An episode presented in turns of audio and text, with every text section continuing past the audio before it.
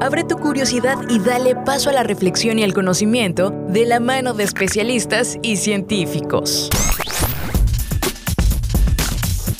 Bienvenidos al espacio de la divulgación, la tecnología y la innovación. UJAT Conciencia en Radio UJAT. Iniciamos.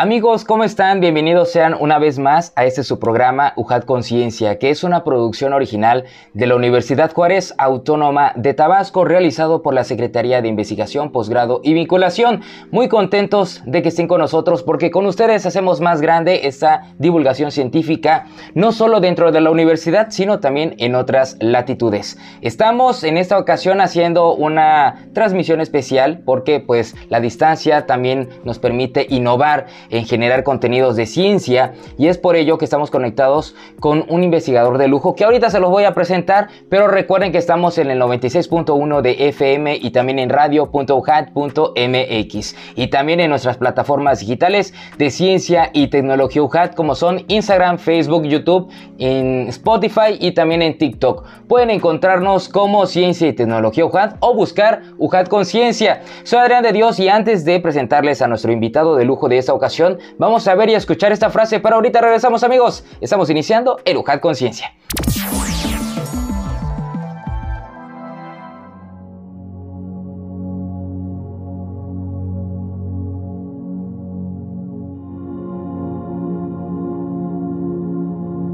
El cosmos es todo lo que es, todo lo que fue y todo lo que será. Nuestras más ligeras contemplaciones del cosmos nos hacen estremecer. Sentimos como un cosquilleo. Nos llenan los nervios.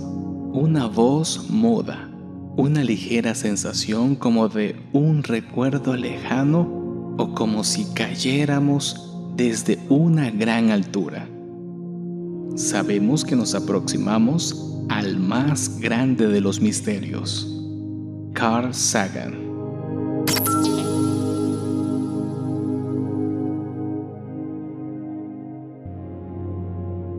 Muchísimas gracias amigos por estar con nosotros y ahora sí les presento a nuestro invitado de lujo de esta ocasión, quien es profesor investigador de la División Académica Multidisciplinaria de Los Ríos y me refiero al doctor Nicolás González Cortés. Doctor, qué gusto tenerlo aquí con nosotros, ¿cómo se encuentra?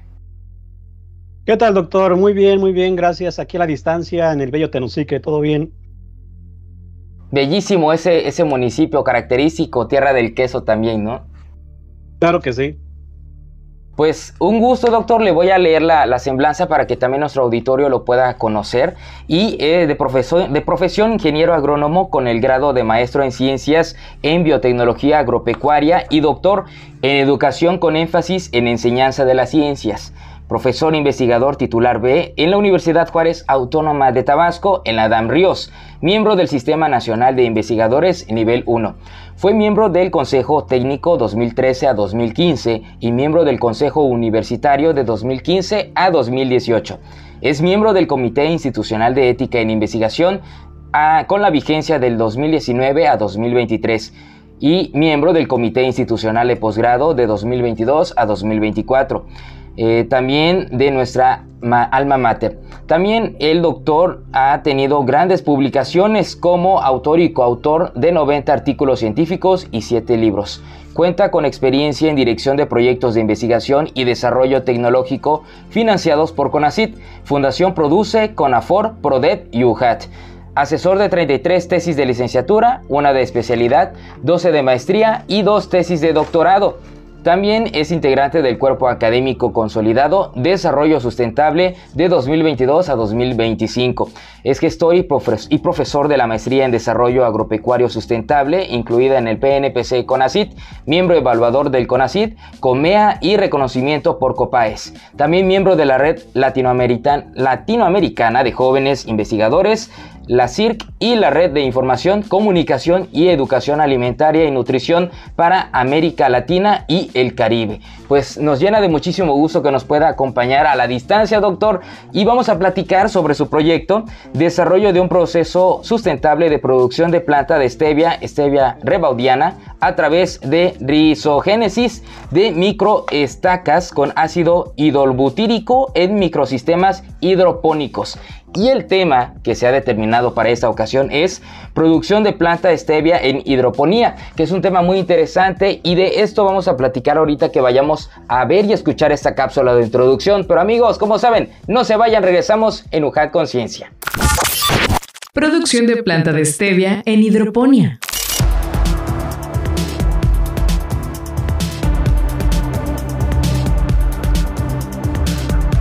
La stevia, stevia rebaudiana bertoni, es considerada el mejor sustituto del azúcar debido a que es hasta 300 veces más dulce y no contiene calorías. Este arbusto, cultivado en los bosques de Brasil y Paraguay, presenta en su composición un alto porcentaje de glucósidos de esteviol, los cuales le confieren un sabor dulce intenso y propiedades terapéuticas contra la diabetes, la hipertensión y la obesidad.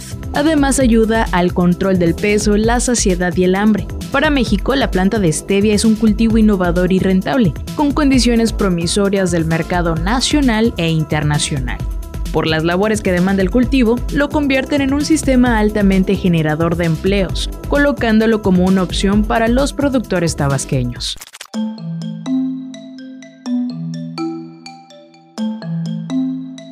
Por los beneficios del cultivo de stevia a la salud pública, la tendencia hacia una producción orgánica y su potencial como cultivo no tradicional en el estado, se planteó la necesidad de generar información científica validada con relación a su establecimiento y manejo agronómico bajo las condiciones edafoclimáticas particulares del estado de Tabasco. El consumo de stevia está aumentando a nivel mundial. Sin embargo, la reproducción sexual se ve limitada por varios factores como el bajo porcentaje de germinación y crecimiento lento cuando las plántulas provienen de semillas.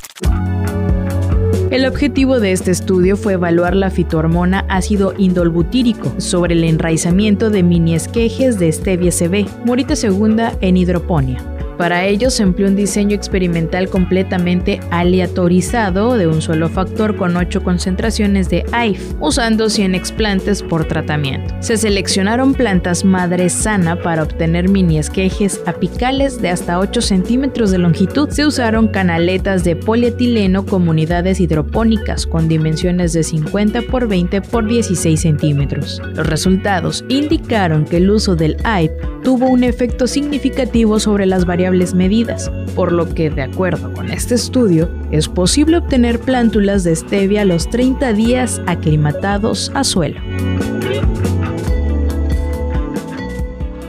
Amigos, continuamos en UJAT Conciencia. Muchas gracias por estar con nosotros. Estamos en Radio UJAT 96.1 de FM y plataformas digitales de ciencia y tecnología UJAT. Y seguimos hablando con el doctor Nicolás González Cortés, profesor investigador de la DAM Ríos UJAT, sobre este tema de producción de planta de stevia en hidroponía. Hay muchísimos términos interesantes que nos encantan por la parte sustentable, el desarrollo de nuevas tecnologías también, pero podemos iniciar por eh, conocer y comprender esta planta que se ha vuelto muy, muy famosa de la stevia, doctor. Adelante y nuevamente bienvenido. Ok, gracias doctor por este, el espacio eh, tan importante para difundir la, la ciencia, la cultura y por supuesto también la tecnología. Pues bien, vamos a platicarle a su audiencia sobre la, importancia de este proyecto que hemos desarrollado en el 2021. Ya es un trabajo que ya por el momento se concluyó, ya está publicado con unos excelentes resultados. Y pues vamos a hablar de la stevia. Eh, seguramente muchos de los este, que están en eh, nuestro auditorio eh, seguramente han consumido ya la stevia en una taza de café o bien, si no, al menos ya han escuchado en los medios eh, eh, digitales acerca de la importancia que tiene la stevia.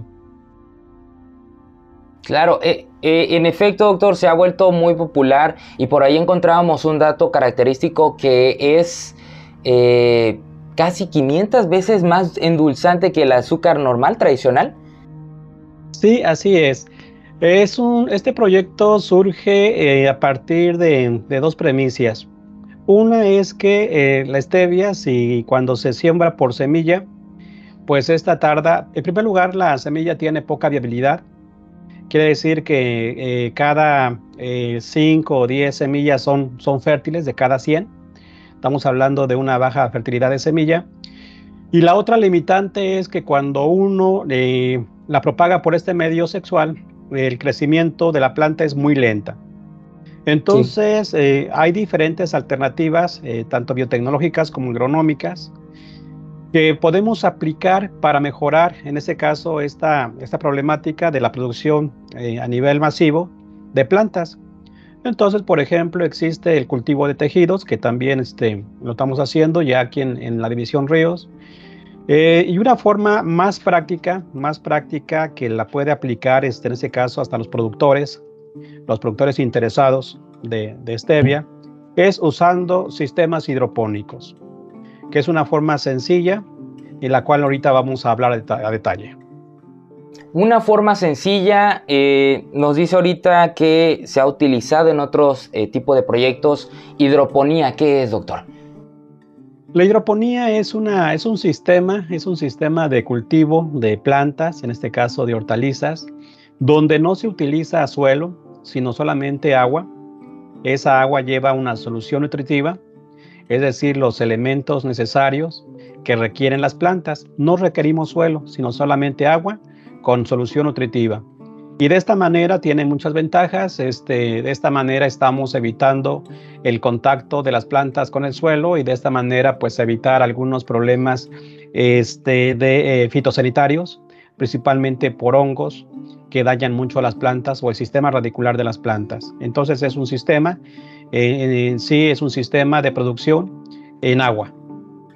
Ah, excelente. Bueno, también el agua nos dice que tiene elementos que ustedes se los agregan. ¿Como cuáles elementos, doctor? Eh, actualmente ya existen algunos productos comerciales eh, que son bastante accesibles y, fáciles de aplicar. En esa solución, usualmente pues lleva lo que es nitrógeno, el fósforo, potasio, calcio, el magnesio, hierro, zinc, que son los principales elementos que requieren las plantas.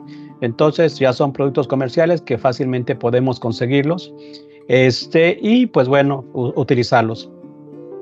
Este tipo de elementos son utilizados, nos dice que con base a estudios previos. En otras partes del mundo, en otras partes del país, ¿tiene la misma aplicación aquí en Tabasco? ¿Por qué no tendría algo distinto? efectivamente, de hecho, ahorita estamos realizando eh, como parte de la secuencia de este proyecto de Stevia con un alumno de, de maestría. Estamos estudiando o realizando un estudio de zonificación agroecológica de, de, la stevia.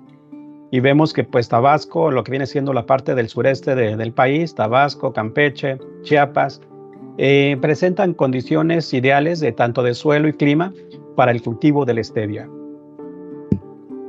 Excelente. Sonificación decía, ¿verdad, doctor? Sí. ¿En qué consiste esto?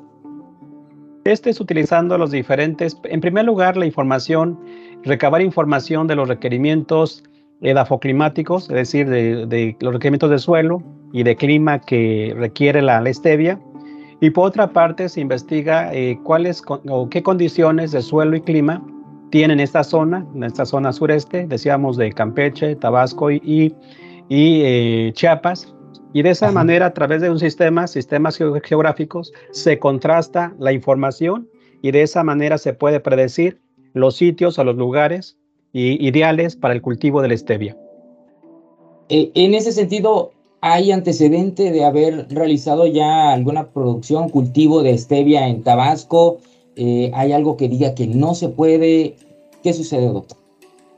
Ahorita los estados eh, mayor productores de stevia, de hecho, eh, ahí está la estadística de que se produce actualmente cerca de 500 hectáreas de, de, stevia, siendo uno de los principales productores Campeche.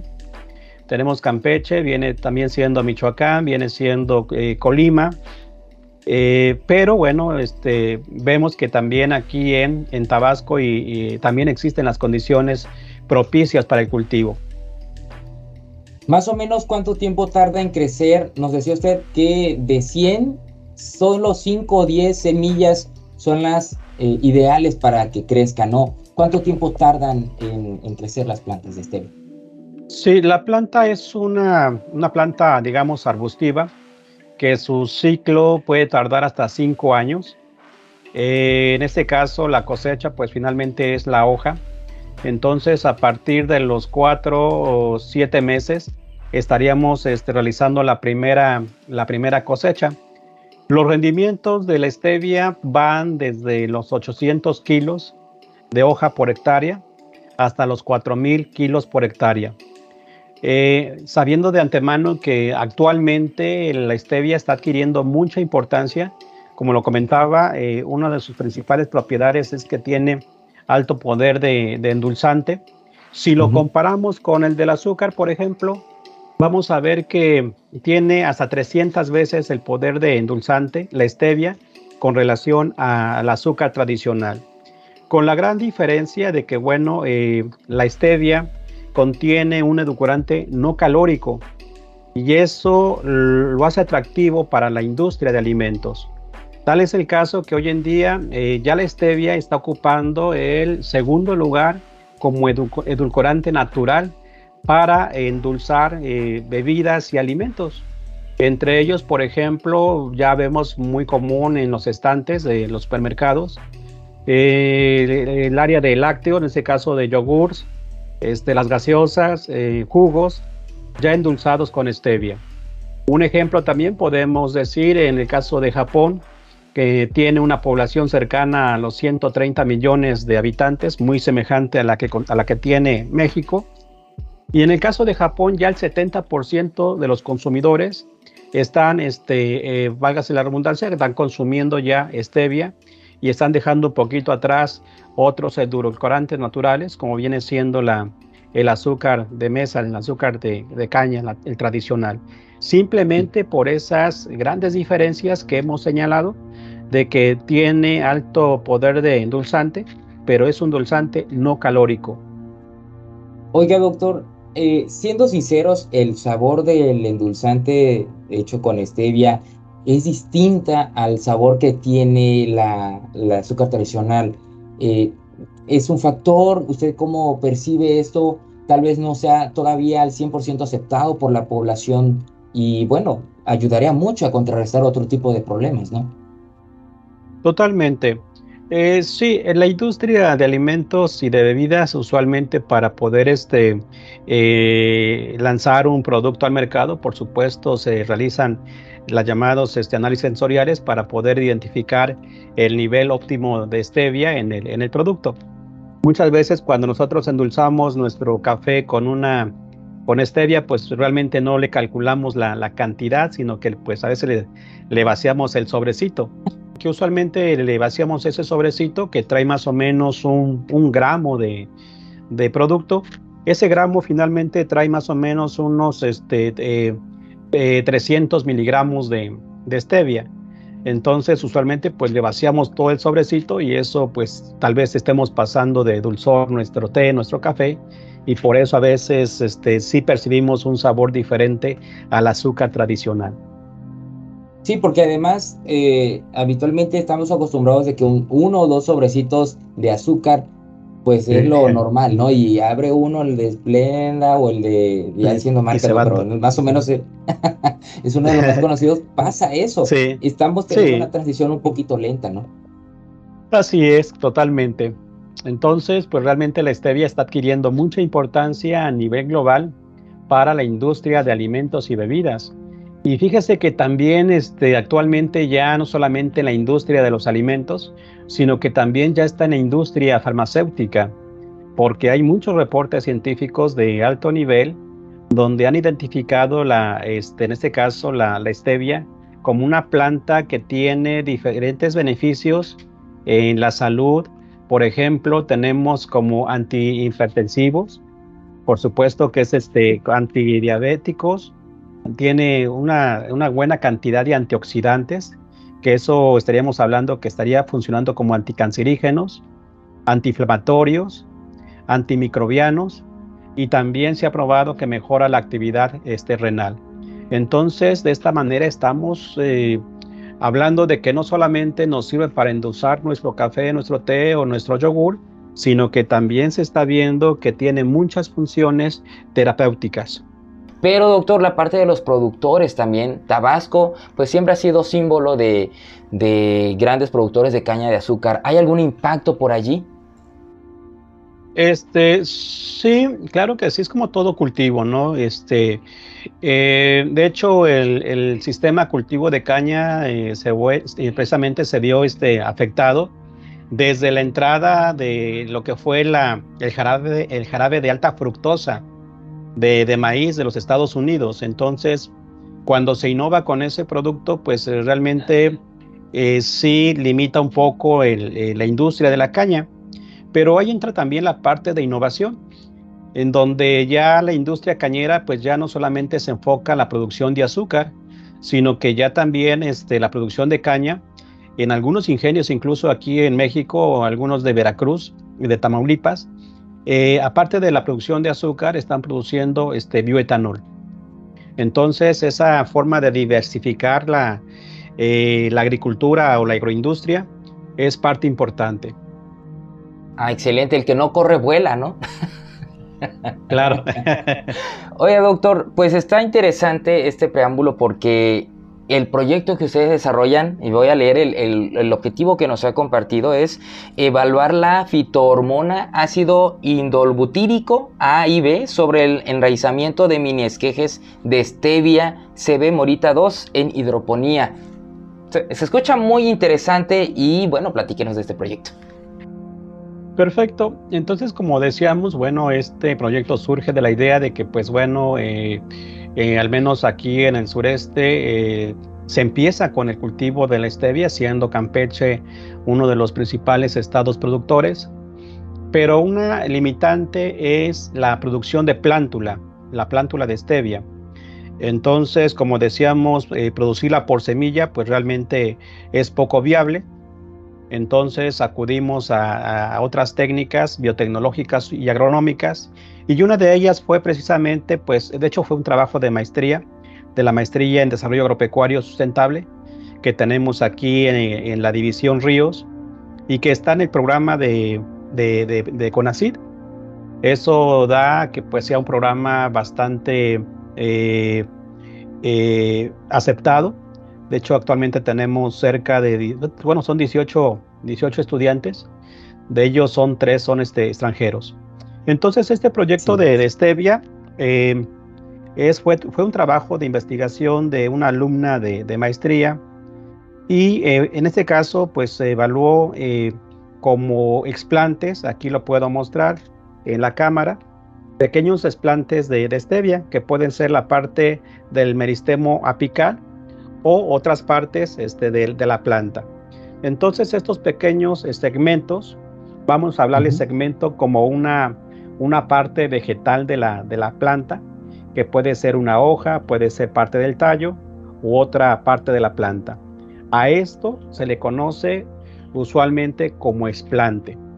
Entonces nosotros utilizamos las partes apicales de las plantas madre, ¿sí? de las plantas que tenemos en campo, cortamos estos pequeños segmentos y nos vamos a este al laboratorio y ya de esta manera este eh, aplicamos en este caso una, una hormona una hormona que se llama ácido indolbutírico que hay muchas hormonas este muchas hormonas que podemos aplicar y una de ellas es pues este esta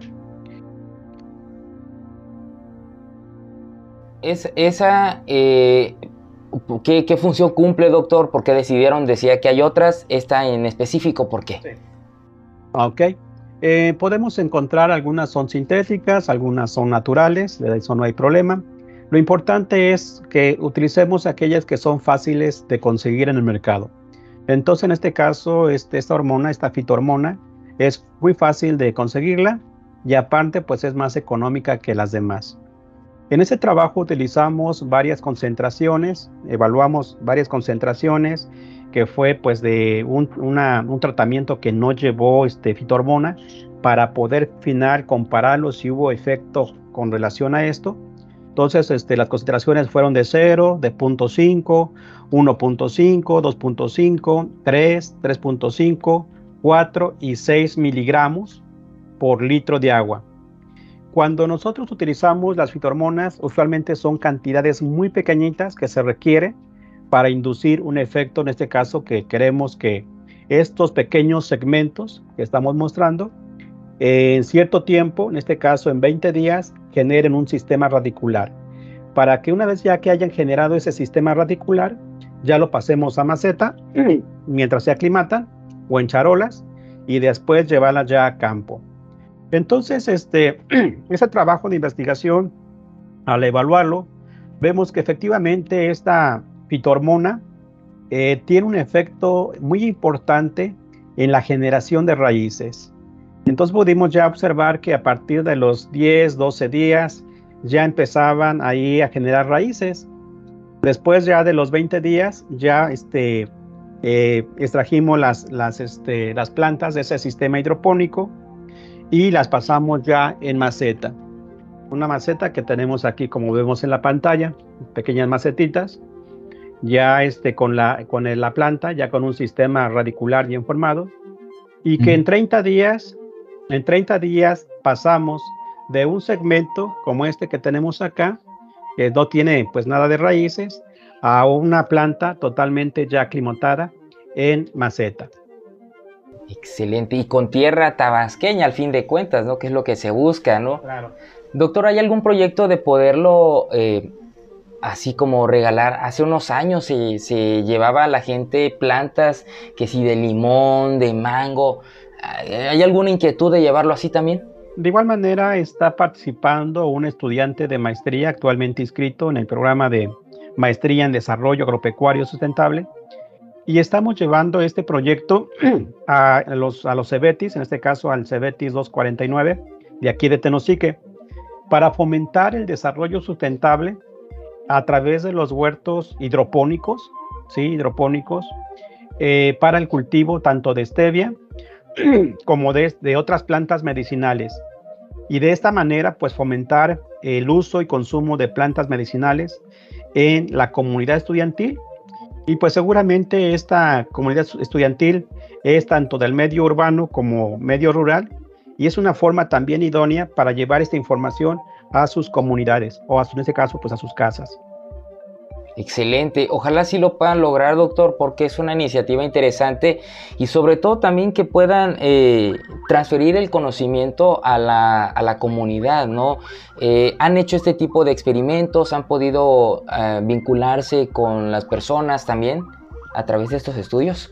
Sí, este, precisamente que fue el año pasado tuvimos un pequeño curso este, aquí en la universidad donde se invitó al medio rural y pues sí participaron, participaron este, varias personas, incluyendo algunos técnicos del programa Entonces, este, pues este es un, un quehacer que siempre pues ha recalcado el rector, en donde pues las investigaciones no solamente se queden aquí en, en, en casa, en la universidad, o en un artículo, o en la tesis, sino que vayan más allá a la comunidad. Excelente, doctor. Pues Después de esto, ¿qué continúa aparte de, esta siguiente etapa del proyecto? ¿Qué más planes tienen en, este tipo de temas de desarrollo sustentable, sostenible? Sí, eh, como hemos comentado, pues este, a partir de este proyecto han surgido este, otros cuatro más, como decíamos, el estudio de zonificación agroecológica para el cultivo de la stevia en el sureste del país. Eh, estamos con el proyecto de la propagación in vitro, Estamos también eh, trabajando con algunos, con el desarrollo de algunas infusiones terapéuticas de stevia, con hoja de stevia, con hoja de guanábana, zacate limón, matalí. Hay, eh, hay este, excelentes evidencias científicas de que la stevia, pues decíamos, no solamente endulza nuestra, nuestro té, nuestro café, sino que también tiene amplias propiedades terapéuticas. Entonces, aprovechando esta, esta, estas ventajas, estas propiedades, pues lo estamos combinando con otras este, hojas de plantas que de igual manera existen evidencias científicas de que tienen eh, bondades eh, medicinales. Entonces también es otro trabajo de investigación y pues el trabajo que decíamos de huertos hidropónicos en las escuelas. Excelente, doctor. Muy interesante. Y ahora la parte de la medicina tradicional con la, digamos, con la nueva medicina que está utilizando químicos y todo esto. Eh, ¿Usted qué, cómo nos puede visualizar este, este futuro de utilizar esta fusión de, de medicina tradicional con la, digamos, con la farmacéutica?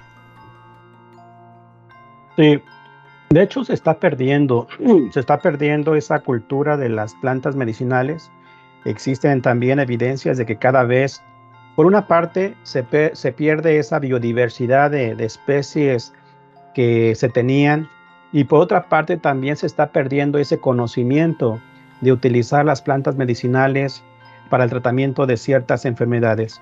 Entonces es importante que a través de estos estudios podamos otra vez reactivar ese conocimiento de las plantas medicinales, tanto en la comunidad estudiantil como en el medio rural y por supuesto también en el urbano, a través por supuesto de, cursos taller que hemos venido impartiendo y pues por supuesto hemos tenido mucha, mucha audiencia en estos cursos taller.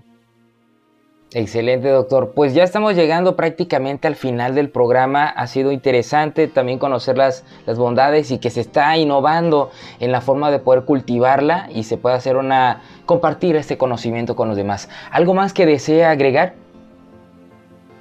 Pues bueno, es un proyecto que pues eh, no termina acá, sino que vamos trabajando en diferentes áreas, en diferentes temáticas, pero con un objeto en este caso de estudio que es la stevia. Y pues sí, eh, algo importante es que pues no, no contamos con financiamiento. Eh, todo lo que hemos pues al momento realizado es pues de nuestro bolsillo también. Entonces pues ahí igual solicitamos a nuestros este, eh, directivos, este, pues también este, hacer gestión sobre el apoyo de los proyectos de investigación que tanto hace falta. Sin recurso económico pues realmente a veces nos tiran así a manos este, amarradas, ¿no? Porque realmente se requiere de reactivos, se requiere de materiales y pues bueno, ahí vamos trabajando con lo que tenemos hasta ahorita. Excelente, doctor. Pues que aún mayor el valor agregado de ese proyecto y de otros más que seguro están desarrollando usted, su cuerpo de investigación, cuerpo académico, grupos de investigación y pues que sigan los éxitos. Ojalá lo veamos nuevamente para que nos platique cómo le fue en la siguiente etapa y pues ahora sí, muchísimas gracias, doctor. Claro que sí, y muchas gracias por la invitación, por ese espacio tan importante en la difusión de la ciencia, la tecnología y la, pues, cultura también. Gracias, doctor. Y bueno, auditorio, muchísimas gracias a ustedes. Ahí les vamos a dejar los datos por si se quieren también acercar con el doctor, por cierto, para que puedan recibir la capacitación y se haga esto mucho más grande, que es lo que necesitamos, ¿no, doctor? claro que sí. Estamos aquí a las órdenes y aquí los esperamos por Tenosique. A probar un tecito de, eh, de, de stevia.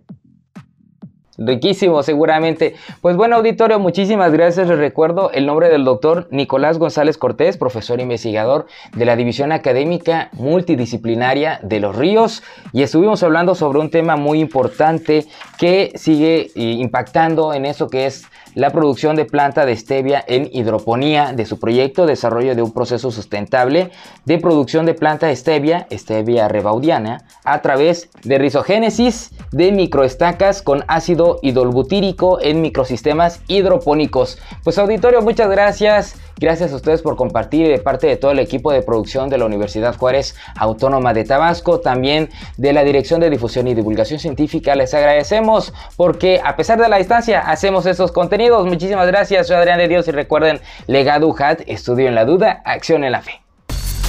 Esto fue una producción de la Secretaría de Investigación, Posgrado y Vinculación, con la Dirección de Comunicación y Relaciones Públicas y Radio UJAT de la Universidad Juárez Autónoma de Tabasco.